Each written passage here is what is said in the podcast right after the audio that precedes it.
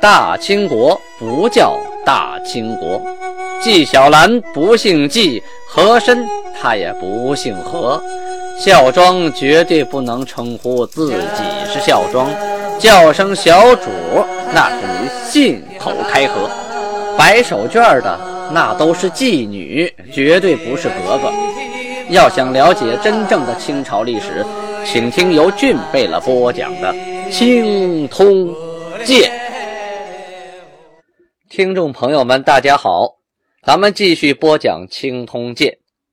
上文书说到清太宗天聪七年农历的癸酉年，公元一六三三年，有人向皇太极汇报，说报去征明远的部队回来了。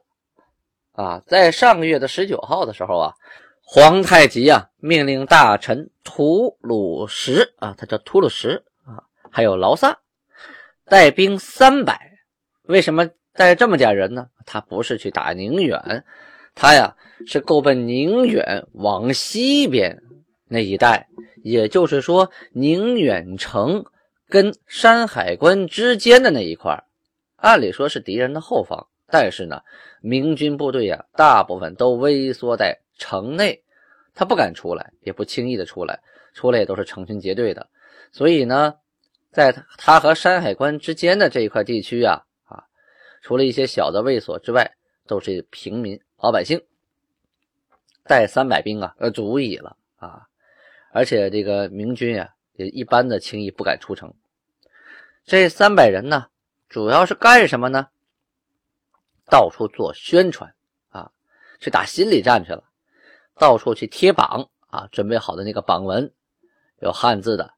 有满文的啊，就去告诉这些居住在此地的明朝人，大概内容是说呀，说呀，我去年去征察哈尔啊，逼近了你们大同、宣府一带的边城啊，我那可不是去打仗侵犯去了啊，我打的是察哈尔、林丹汗，不是你们大明。我当时和大明啊边界的这些官员对天盟誓修好。我们缔结了和平共处的条约啊，所以啊，我想你们国家的人肯定是愿意和好，不愿意打仗的，所以我经常派使臣来见你们。可是总是吃闭门羹啊啊！我最近又派了三次，尔将告天盟誓之言竟置之不问，不容我使入城，是不从信义而喜动干戈也。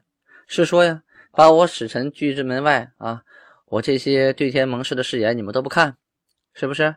你们就是不讲戏，喜欢打架呗？啊，喜欢动武，是不是？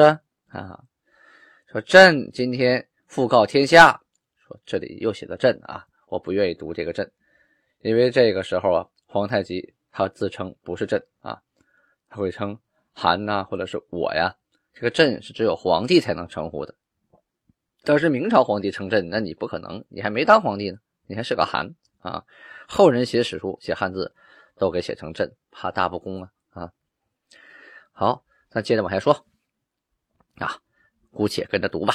朕今复告天下，率满洲、蒙古、汉人诸军，携耕牛农具，屯众山海关外八城之地啊，因尔之粮。为久助计，这尔等八成人民远近地亩不必耕种，尔若耕种，我必亦获之。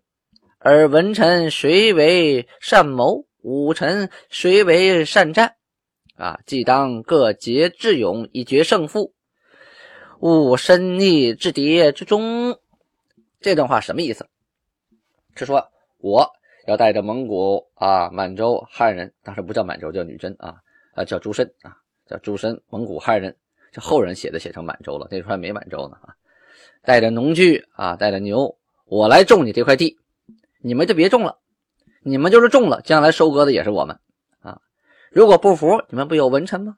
你们不有武将吗？啊，有谋略的，会打仗的，出来出来，咱们比划比划，是骡子是马，牵出来溜溜，别躲在城墙垛里头啊。那不叫能耐，当缩头乌龟那不叫本事。你要不出来，那我就种你的地啊！你们的老百姓，嗯，不能怨我啊！谁让你们我求和，你们不搭理我，我求打，你们闷在城里，那我就来种你们这块地啊！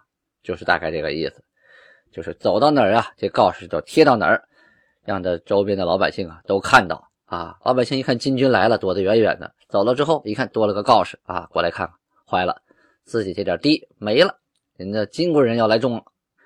这吐鲁石啊啊，带着这三百人呢，带着这些圣域啊，分两队前进，走到哪儿啊就贴到哪儿。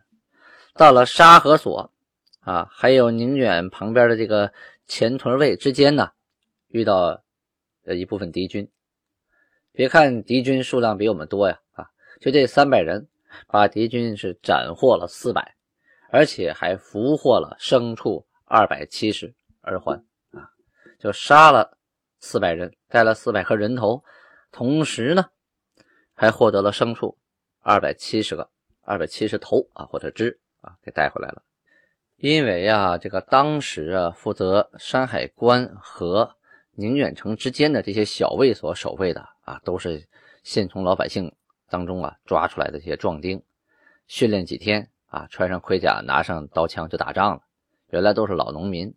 他不像东北这些女真人、蒙古人啊，天天骑在马上，弓马娴熟啊，没事除了种粮食就练习射箭，打猎出身呢，马跑得快，箭射得准，啊，力量大，跟这些老农民比起来，那他战斗力就强。再加上这些年常年征战啊，善于战斗，装备也好，所以这对方啊，你就比我们多几倍，也不见得能打得过女真这个骑兵部队。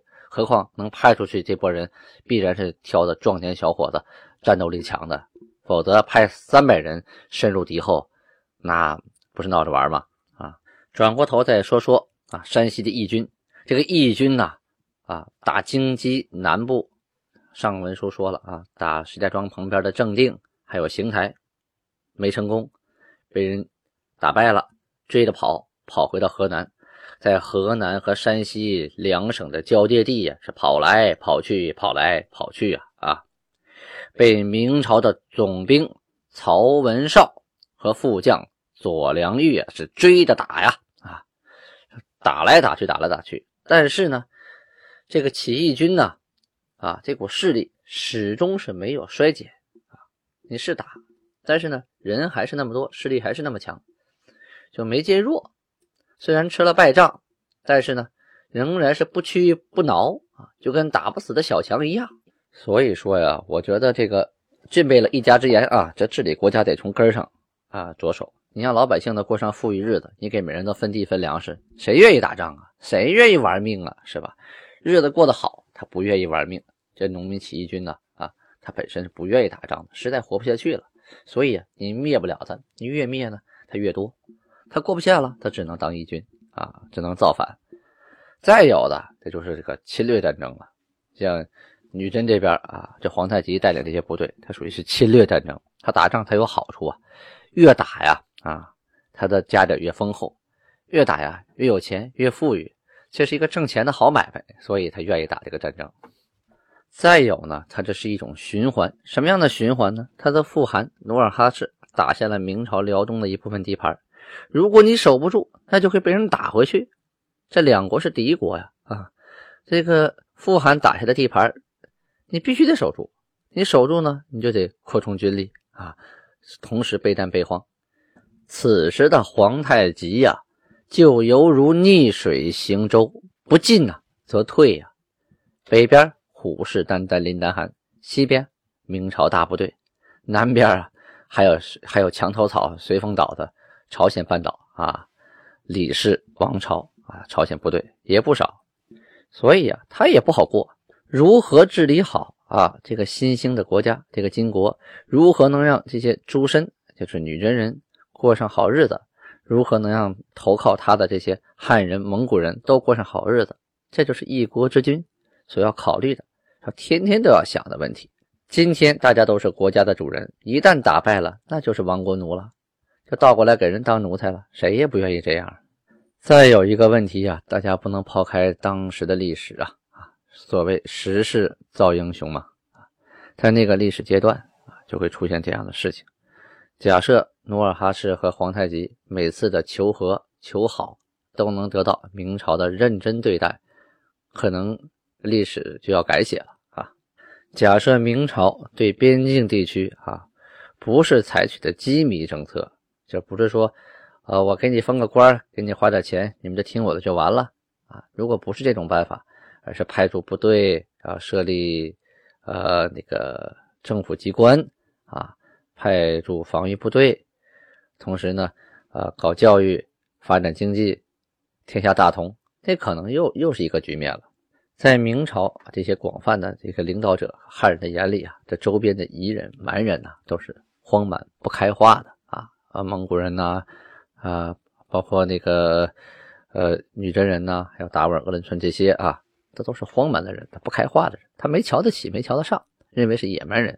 给你点吃的啊，给你点用的，你也就乐乐呵呵的，就听我的了。是这种方式。为什么说鸡迷？这鸡迷，他就是喂点东西加个缰绳，有点像养牲畜啊，像管理牲畜的一种方式。他倒省事了，花点钱就完了。其实呢，他这是养虎为患呐啊，自取灭亡啊。转眼间进入了四月份。四月三十日的档案记载，这个时候已经是阳历的六月六号了。整个东北地区那是，呃，柳树成荫啊，遍地野花开呀。皇太极与蒙古各部的部长举行了一场啊赛马会，文言文叫一眼持旗啊。首先，皇太极啊，他去巡视胶原啊，就是。巡视周边地区，过了辽河，大帐呢驻扎在杨石木这个河的岸边，叫杨石木河。各个贝勒呀，按左右翼列营啊，保护着韩王的大帐。当时啊，奥汉部的部长班第派遣使者送来骆驼、马、牛、羊。克拉沁的部的部长啊。古鲁斯齐部，还有科尔沁部的部长古克善、额驸满珠喜里、台吉、绰尔吉等等这些人啊，都来朝见。因为啊，这回离他近呢，皇太极都过来了，到你家门口了，你你不得过来拜见一下吗？啊，也献了很多的驼马呀、牛羊啊、断皮呀、貂皮呀，献了不少东西。皇太极啊，以礼相待，在韩王大帐啊。大排宴宴啊，请他们喝酒，同时赏东西啊，看你送的多少，离得远近，部落大小啊，一律啊赏给他们。这礼物都是提前带出来的啊，出门不可能空着手吧？就跟老人见孩子能不带红包吗？是吧？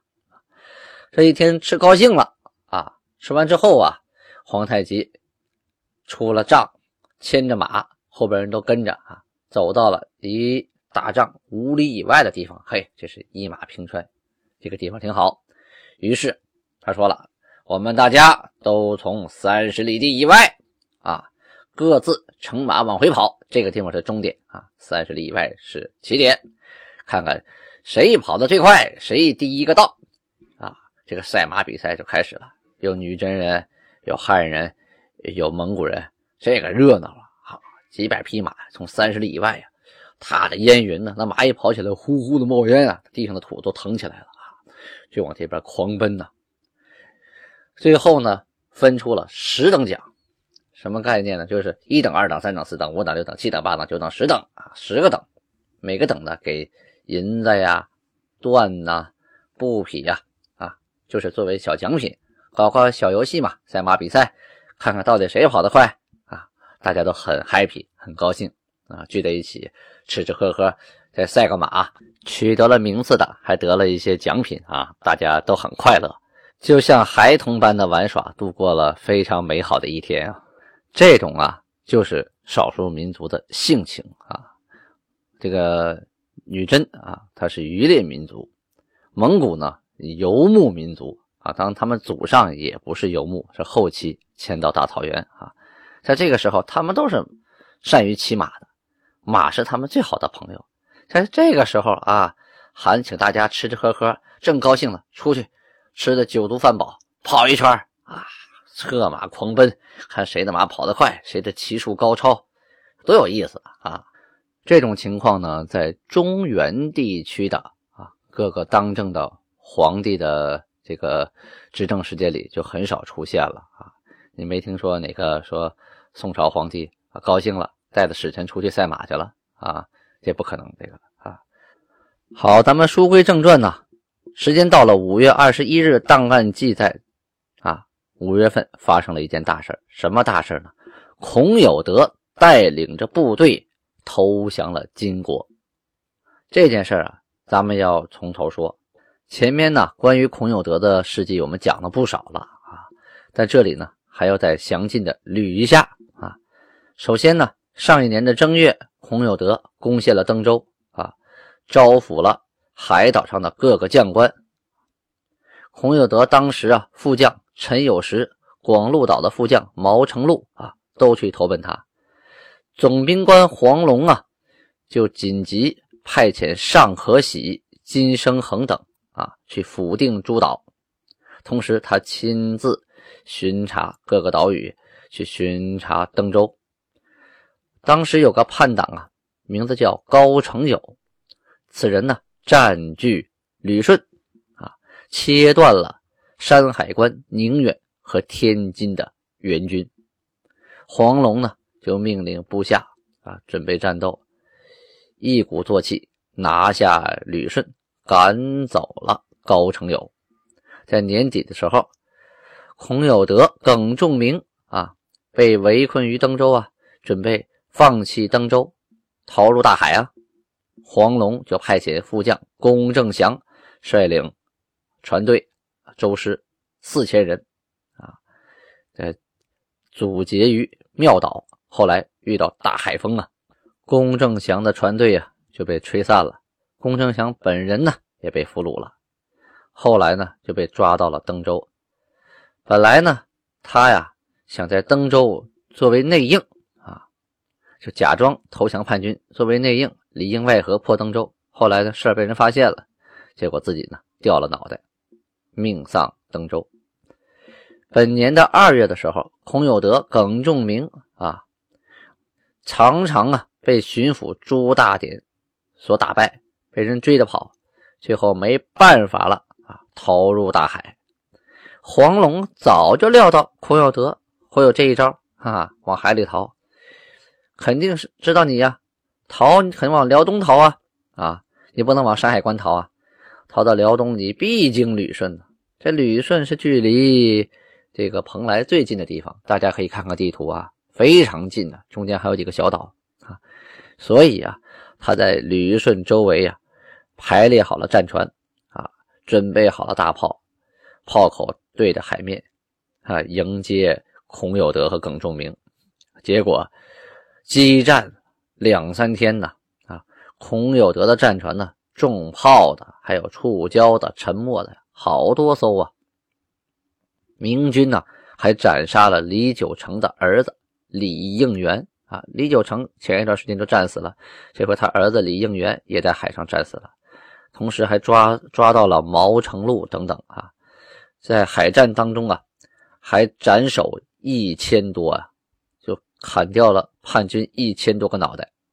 三月份的时候啊，孔有德、耿仲明啊，带着残兵败将就。驻扎在双岛，双岛在旅顺的西边啊，想啊，随时啊威胁旅顺，好攻上啊大陆。黄龙啊，调集重兵前往双岛，带的是什么？天字一号大将军灭鲁炮啊，说当时射程最远啊，威力最大的加农炮啊，大火炮，带这东西对着这个叛军呢。密集炮火就展开了，把叛军打的呀啊！这个靠在这个山岸边的船呢，被打得快零碎了。这孔有德一看不行啊，照这么下去，一一艘船都不剩了，我怎么往海上跑啊？于是赶紧驾着剩余的船只啊，就离开了双岛，移到了小平岛。这小平岛在哪儿啊？在旅顺市东边七十海里。啊，在那么远的地方，你什么炮能够到我这儿？你够不着。够不着是够不着，这个地方离陆地也远，你想登陆也很难，想吃东西要补给那更难啊！啊，当时黄龙啊，派遣的各个部队把守住所有可以登陆的口岸，不是什么地方你都能上岸的，有的浅滩，你船靠不进来啊；有的地方呢，悬崖峭壁，还有的地方全是暗礁，你船不能靠近。所以啊，能登陆的口岸就那么几个，我派重兵把守，我就不信你能上得来。嗯，同时还调集了各种战船，配上长短火炮啊，进行水陆的双重封锁呀，准备要把孔有德这一拨人困死在小平岛上。仅仅半个月呀，孔有德的啊手下除死除伤之外，被俘和投降明朝的军兵啊、家丁啊，就有四五千人呐。孔有德下场如何？咱们下回接着说。